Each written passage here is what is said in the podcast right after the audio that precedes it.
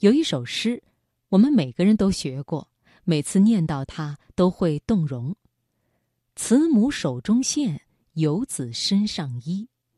临行密密缝，意恐迟迟归。谁言寸草心，报得三春晖。这首诗就是《游子吟》，它的作者唐代诗人孟郊。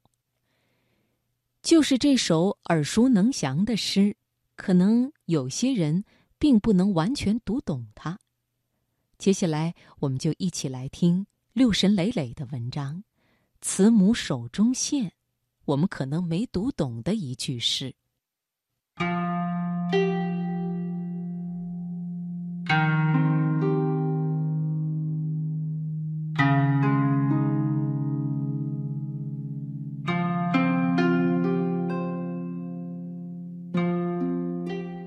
可能很多人都不会想到，写这首《游子吟》的时候，孟郊已经足足五十岁，到了知天命的年纪了。这是年已五旬的孟郊写给母亲的一首迟到的诗。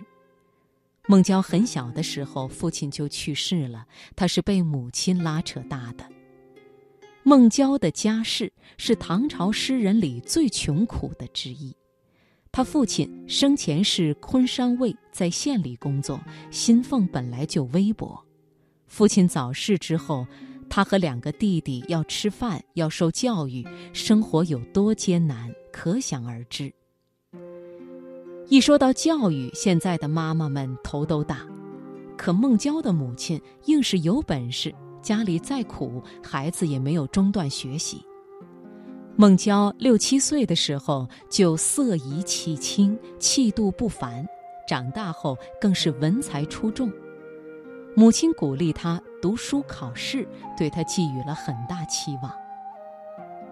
临出远门，母亲一针一针给他缝着衣服，针脚尽量密一点，尽量结实一点，因为这件衣服儿子要穿很久。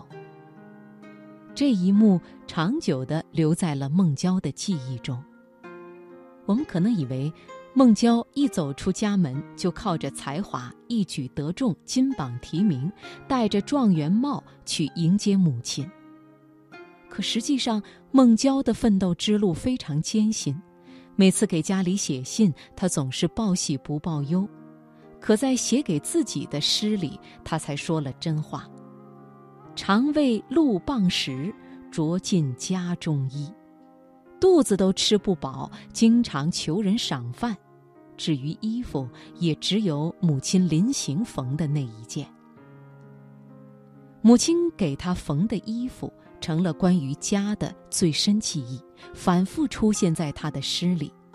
他说道：“商山的风雪很大，很冷。”他还说到，出门太久，衣服断了线，有的地方还破了。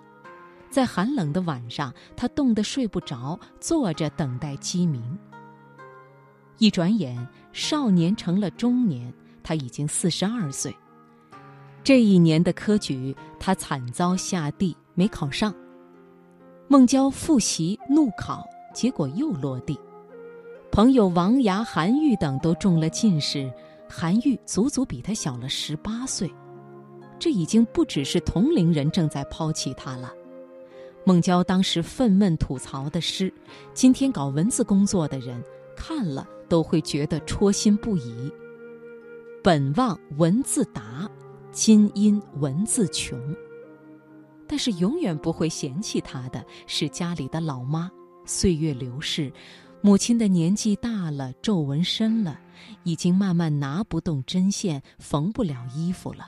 可她一直安慰和鼓励着儿子，尽管孩子已年近五十，一事无成。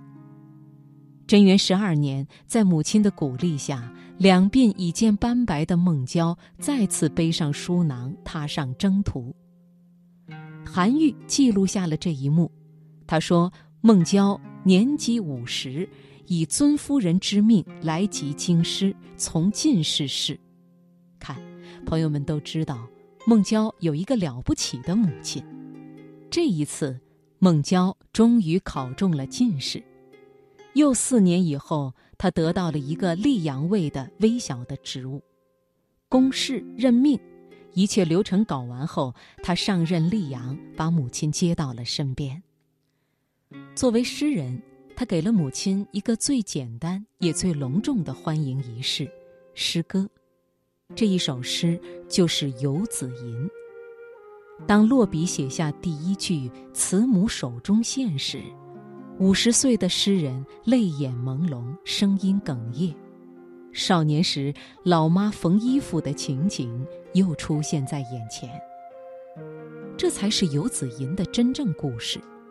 这首诗不是少年之作，不是孩子写给老妈的懵懂作文，而是一场迟到了多年的报答，是一首多年游子和母亲团聚的诗，是一次弥补人生遗憾的欢迎仪式。